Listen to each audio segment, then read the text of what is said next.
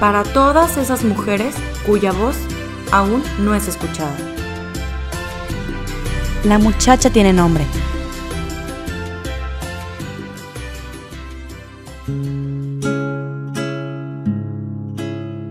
México. Un país rico, hermoso y grande, culturalmente hablando. Sin embargo, no todos los mexicanos viven bajo la misma realidad. Hay quienes tienen muy poco, otros que tienen mucho. Unos muchas oportunidades y otros ninguna. Como dos mundos totalmente opuestos. Qué triste, ¿no?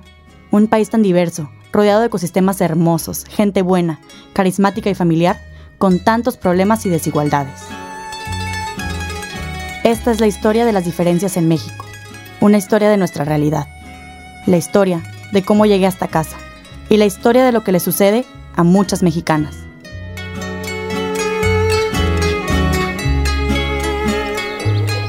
Con las grandes canciones del Diego de Juárez, el México que se nos fue para toda la gente que nos escucha en San Isidro, San José y Piedras Viejas.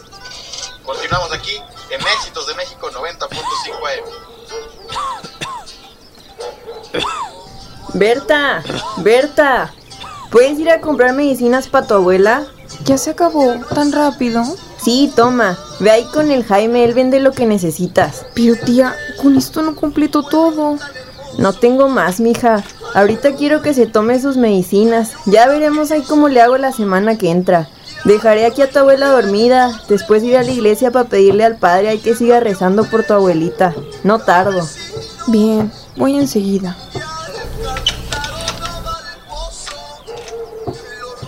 Ella es Berta, de Piedras Viejas, Nuevo León, un pueblo muy pequeño al norte del estado. Ella es quien marca la pauta de esta historia.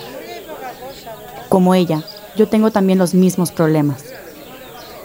Ser originaria de un lugar sin oportunidades, sin adecuada atención por parte del gobierno. Un lugar desolado, que pareciera aislado del desarrollo. Hola, Jaime.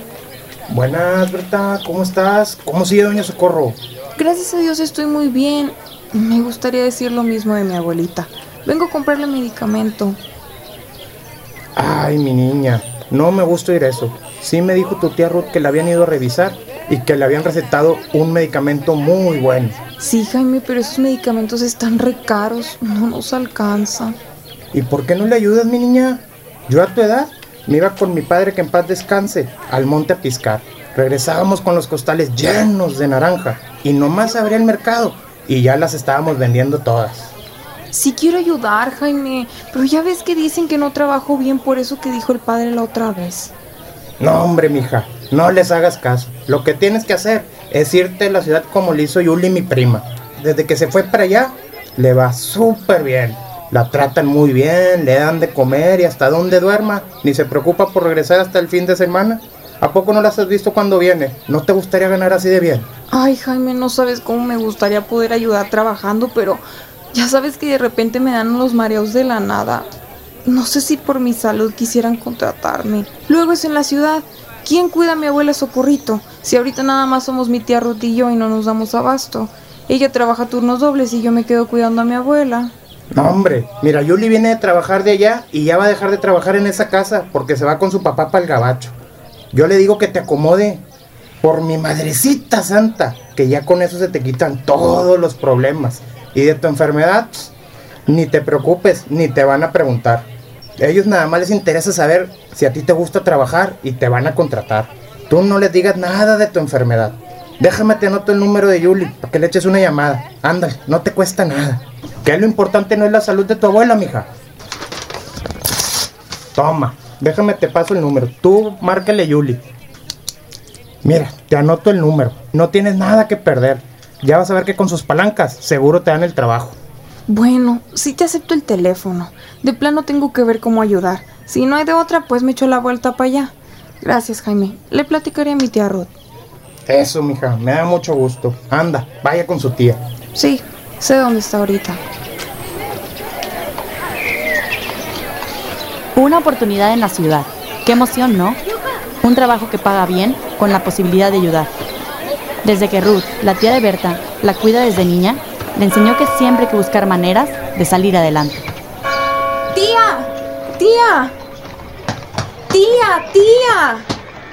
Adivina qué acaba de pasar. Jaime me acaba de hablar de un trabajo que tenía Yuli. Ahora lo va a dejar y dicen que pagan bien. Es en la ciudad y podría ganar lo suficiente para ayudar a mi abuela. ¿Qué opinas? ¿Crees que sea buena idea? No, mija. Después, ¿quién va a ayudar ahí con los cuidados de Doña Socorro? A ti de veras que se te da eso de los cuidados y te gusta la enfermería y esas cosas. Luego si te vas, tu abuela se va a quedar sola. Sí, tía, pero lo que yo hago lo puedes hacer tú. Ese no sería problema. Si gano tan bien como dice Jaime, podrás dejar de trabajar en el rancho y estar con mi abuela Socorro. La costura no la tendrías que dejar porque podrías hacerla en casa y puedes seguir haciendo trabajos desde ahí. Pues si lo dices así no suena tan mal. Así es como Berta aplica para el trabajo, teniendo fe en que puede mejorar su situación con lo que pueden pagarle en la ciudad, en la casa de la joven pareja, David y Jimena. Jimena, una mujer muy organizada, profesionista joven y muy especial en su trabajo. David es su esposo, es el más directo con las cosas. En el día de hoy me cae bien, pero antes, bueno, creo que podemos conocerlo.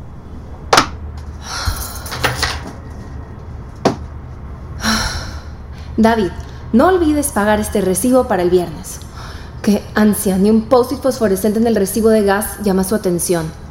A veces parece que no tengo marido de verdad. Amor, ya llegué. Hola amor, olvidaste una vez más pagar servicios, David. Sí, pues fíjate, lo iba a hacer, pero entré en prisas porque no tenía mi camisa planchada para la junta de hoy, Jimena. Ni los zapatos boleados. ¿Y eso tiene que ser mi responsabilidad o cómo? No, no, no, no me refiero a eso. Sabes, solo que no tengo tiempo para nada. Trabajo todo el día, llego y tengo que dedicarle tiempo a la casa. Y aparte de los pendientes de la oficina, tengo que recordar tonterías como ir a pagar el gas. O sea, por favor. O sea, yo sé, tú tienes la misma rutina que yo. Pero ya quisiera ser tan organizado como tú. Ay, ni creas, babe. Últimamente también me cuesta demasiado. Nos trae locos el trabajo, David. Gracias a Dios nos está yendo bien en la oficina, pero llego exhausta a la casa, de verdad. Y llegar y ver todo este caos, no sabes cómo me irrita. No, ya sé, Jime. O sea, neta, necesitamos urgentemente a alguien que nos ayude. Yo sé, yo sé. O sea, no sabes cómo extraño a Yuli. Pero no podemos quedarnos sin ayuda solo porque tienes miedo de que no se hagan las cosas a tu manera. Para mí también es súper difícil dejar la casa y los pendientes en manos de alguien más, pero es súper necesario. Ay, David, si piensas que voy a dejar que cualquier persona se haga responsable de mi casa, pues la verdad es que no va a ser así. Ay, pero no te preocupes. Julie ya me recomendó a una tal Berta que dijo que me iba a llamar. Según esto es muy buena y pues espero porque necesito a alguien que sea tan organizada como Julie. Sí te había contado, ¿no? Que antes de ella nunca había estado tan en paz. Ah, no, la neta yo tampoco. Pero qué buen trabajo hacía esa mujer, ¿eh? Y cómo se necesita ahora que ha andado tan ocupado. Y deja tú, ya se viene el último del año. Ya van varios clientes que me buscan para campañas y es muchísimo más trabajo. Porque aún tenemos teléfono fijo. Porque somos oldies. Déjame contesto. Bueno. Doña Jimena. Ay, sí, soy Jimena, pero no doña. ¿Quién habla? Soy Berta, de Piedras Viejas. Conozco a Julie. Me recomendó y pasó el contacto. Me dijo que están ofreciendo trabajo. Sí, claro, por supuesto. Dame un segundo. ¡David! ¿Qué pasó? No vas a creer. Me acaba de hablar la chica que me recomendó Julie. Déjala pongo en altavoz. Sí, hola. ¿Me repites tu nombre, por favor? Soy Berta. Hola, Berta. Oye, te tengo en altavoz para que te escuche mi esposo. Hola Berta, mucho gusto. Oye, ya te platicó Julie de todo lo que consiste el trabajo, ¿verdad? Sí, eh, por ella me enteré del trabajo. La verdad es que lo necesito y soy muy buena limpiando y también cuidando gente. Sí, ya, ya sé todos los detalles y en qué consiste. Hablé con mi familia y están de acuerdo. Ok, ¿y vienes de donde vino Julie? ¿Cómo, ¿Cómo se llamaba? Piedras Viejas. Ah, sí. Oye, ¿y tienes dónde quedarte?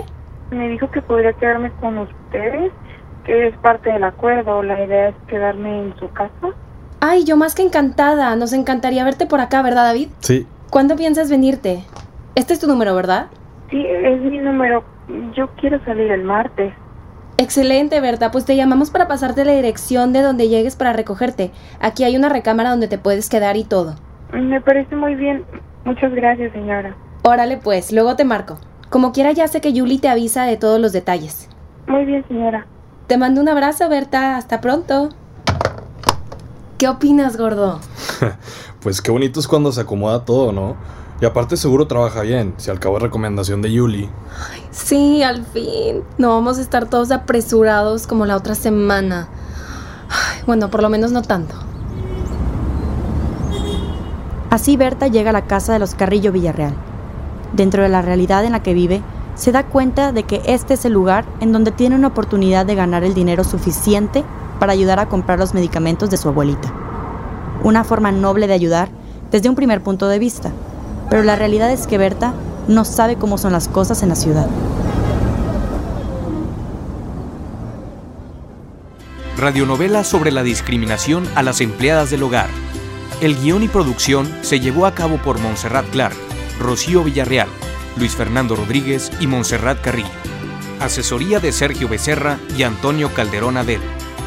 Para el desarrollo de este episodio contamos con las voces de Noemí Vilchis como Berta, Marián Morón como Ruth, Montserrat Carrillo como Jimena, José Andrés Garza como David, Lombardo Guajardo como Jaime y Rocío Villarreal como narradora.